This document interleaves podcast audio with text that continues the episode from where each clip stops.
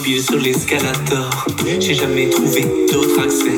On se lève encore et encore vers des lendemains trop parfaits. J'essaie de trouver l'angle mort, un peu d'espoir à chaque essai. Je veux plus faire partie du décor. La route tourne et des sons jetés. Je vous vois croiser les doigts comme si tout était déjà joué. Je sais pas si j'y crois. Je me demande si au fond j'ai le choix d'arrêter de foncer dans le mur. Je me demande s'il n'y a pas moyen de déjouer les plans du futur. J'avance sans voir les lignes qui se séparent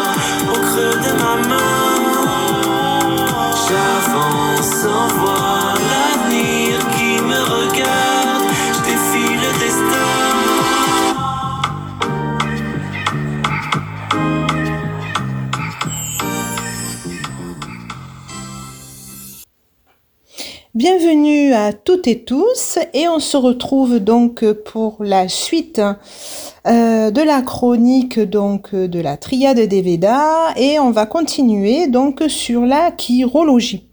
Et je remercie euh, donc quelques personnes qui m'ont répondu euh, ben, positivement pour continuer, mais n'hésitez pas à continuer à soit poser des questions ou me dire si euh, vous avez besoin d'en savoir plus. Alors on va continuer avec le Ast Yotish pour en savoir plus. Alors pour être heureux et atteindre la réalisation de soi, L'aspect négatif, tamas, en nous, doit être suffisamment réceptif pour entendre l'appel de l'âme, l'aspect positif qui est satwa en nous. Il est possible de cultiver cette réceptivité en utilisant l'intelligence sensorielle, qui est la force neutre, donc rajas, pour faire des choix éclairés grâce à la bouddhi. Les sages de l'Inde ancienne ont observé pendant des milliers d'années la relation entre la formation des lignes et des signes de la main d'une part et certains traits de caractère et modes de comportement d'autre part. Et l'étude du Yotish, donc la chirologie, permet de déterminer le degré d'équilibre entre le corps, le mental et l'âme ou entre les énergies négatives, neutres et positives.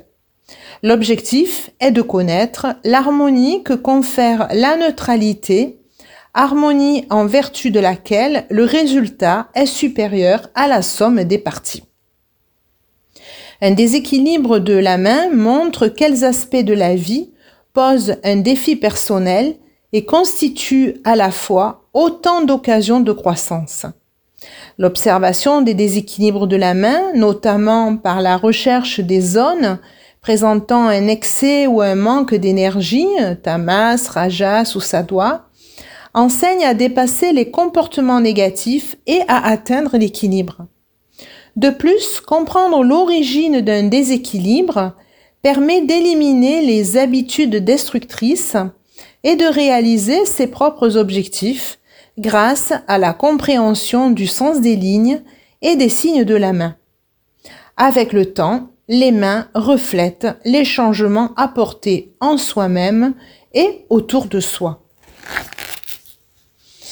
Le yotish, hein, l'astrologie donc védique, euh, et le ast yotish, donc la chirologie, sont associés à la huitième maison du thème astral. Cette maison, qui est celle de la transformation et de la mort, traite des questions métaphysiques, qui dépassent la seule réalité physique pour dévoiler les mystères cachés du mental et de l'âme. Nous pouvons choisir de changer nos modes de comportement, un processus souvent pénible, ou de résister au changement et de ce fait subir en quelque sorte une mort spirituelle. La huitième maison est celle des trésors cachés. En tant que, par exemple, personne qui étudie le Ast Yotish, euh, en fait, elles sont des archéologues en quête de réponses aux mystères du passé. Si nous considérons la main comme une carte géographique du mental, alors les collines et les vallées des monts, hein, les monts c'est en fait les parties hein, qu'on a à l'intérieur de la main, constituent son terrain, la terre où vit notre supraconscient. Le développement des monts influe directement sur l'interprétation des lignes qui les traversent. Certains monts seront fertiles et bien formés, alors que d'autres seront épuisés et d'autres encore d'aspect périlleux. Certains monts peuvent être trop secs, d'autres trop humides. Certains peuvent être dans un état de transition d'une condition à une autre, et d'autres n'auront pas changé depuis très longtemps. Une ligne qui traverse des monts harmonieux et équilibrés sera mieux soutenue que si les monts avaient un aspect négatif. Comme les continents et les pays qui forment la Terre, les monts qui forment la main doivent être en harmonie les uns avec les autres. Chacun occupe un territoire ayant un rôle particulier à jouer. Lorsque les monts sont en harmonie, tout le territoire en bénéficie et favorise les lignes qui les traversent. Les monts sont comme un livre ouvert sur les convictions supraconscientes qui nous animent. À chacun d'eux correspond un aspect particulier de la vie. On va commencer par le monde de la Lune. Donc comme je disais, le monde de la Lune, c'est euh, la partie donc euh, basse euh, où il n'y a pas en face en face du pouce quoi en fait hein, cette partie complètement donc qui est vers l'extérieur de la main, donc à l'opposé de la partie où, on a le, le pouce qui euh, prolonge. Donc le monde de la Lune correspond aux perceptions de nos cinq sens. L'odorat, le goût, la vue, le toucher et l'ouïe. Et montre dans quelle mesure notre impression de ce qui se passe autour de nous est juste ou déformée. Le monde de la Lune indique notre capacité à nous percevoir nous-mêmes, ainsi que le monde qui nous entoure avec objectivité.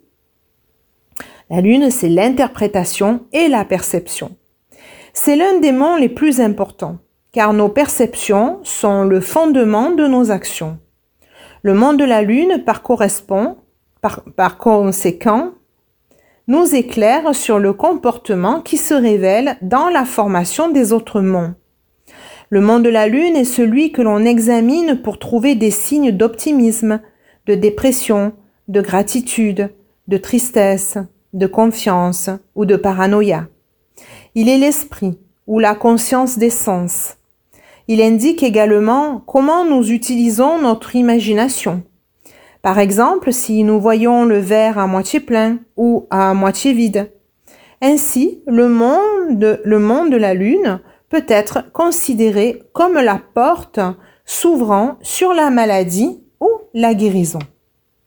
Le monde de la Lune ou Chandra correspond à la force in, absolue en nous, alors que le monde du Soleil, qu'on verra plus tard, représente notre aspect paternel ou masculin, le monde de la Lune est lié à notre aspect maternel ou féminin.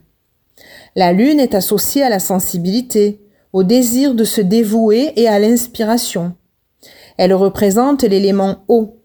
Tout comme la Lune dans le ciel reflète la lumière du Soleil, le monde de la Lune n'est pas une source de lumière, mais montre notre aptitude à recevoir et à réfléchir la lumière de l'âme. De nombreux musiciens, compositeurs, écrivains, acteurs et inventeurs ont une lune solide et positive. Il peut arriver cependant que nous soyons tellement absorbés par nos perceptions sensorielles que nous ne sommes plus en mesure de recevoir ou de réfléchir la lumière de notre âme. Nous sommes en proie à l'agitation, cherchant sans cesse à satisfaire nos sens nous risquons de ne plus entendre notre voix intérieure et de nous sentir tristes et anxieux. Un tel état de fragmentation, où la perception objective n'a plus prise, peut donner lieu à des hallucinations. Voyons maintenant le monde de Vénus, qui est donc juste à côté du mont de la Lune, c'est-à-dire la partie qui se prolonge avec le pouce. Et Vénus, c'est apprécier la beauté. En Orient, le mont de Vénus est appelé Shukra, qui veut dire sucré. Ce mont est associé à la déesse de l'amour, qui prodigue sa profonde sollicitude à tous. Il se rapporte aux organes sensoriels physiques, soit le nez, la langue, les yeux, la peau, les oreilles, et la réaction du corps aux impressions que nous recevons de la Lune qui interprète les données sensorielles. Par conséquent, notre capacité à goûter les plaisirs sensoriels de la vie dépend du degré d'objectivité des perceptions de la Lune. L'étude du monde de Vénus révèle l'aptitude du corps à jouir des sens et à les exprimer pleinement. Elle donne une indication de notre amour de la vie et de notre appréciation de toutes ses formes, y compris la nature, la musique, la conversation, l'art et les divertissements. Le monde de Vénus indique aussi le degré d'attachement au plaisir sensoriel. Il montre si nous recherchons le confort physique uniquement pour notre propre plaisir ou pour partager les merveilles de la vie avec les autres avec un esprit dans un esprit d'amour universel. Le monde de Vénus montre dans quelle mesure nous pouvons être gais, adorables, généreux, innocents et débordants de vie. Cependant, une préoccupation trop grande quant au confort et à la sécurité révèle notre égocentrisme et notre manque de considération. Nous pouvons manifester des comportements obsessifs compulsifs de telle sorte que la satisfaction de nos besoins nous rend aveugles à ceux des autres. On se retrouve dans 15 jours pour la suite des explications des mots. Certains doutent et d'autres parlent fort. Je suis pas sûr qu'ils fassent de l'effet. Je vois souvent quelques désaccords entre leurs idées, leurs excès. C'est la cour, chacun son hors-bord. On fera aider les vagues du succès. Est-ce qu'on verra l'eau qui s'évapore? La route tourne et des sons jetés. Je vous vois croiser les doigts comme si tout était déjà joué Je me demande si au fond j'ai le choix d'arrêter de foncer dans le. Je me demande s'il n'y a pas moyen de déjouer les plans du futur. J'avance sans voir les lignes qui se séparent au creux de ma main. J'avance sans voir l'avenir again.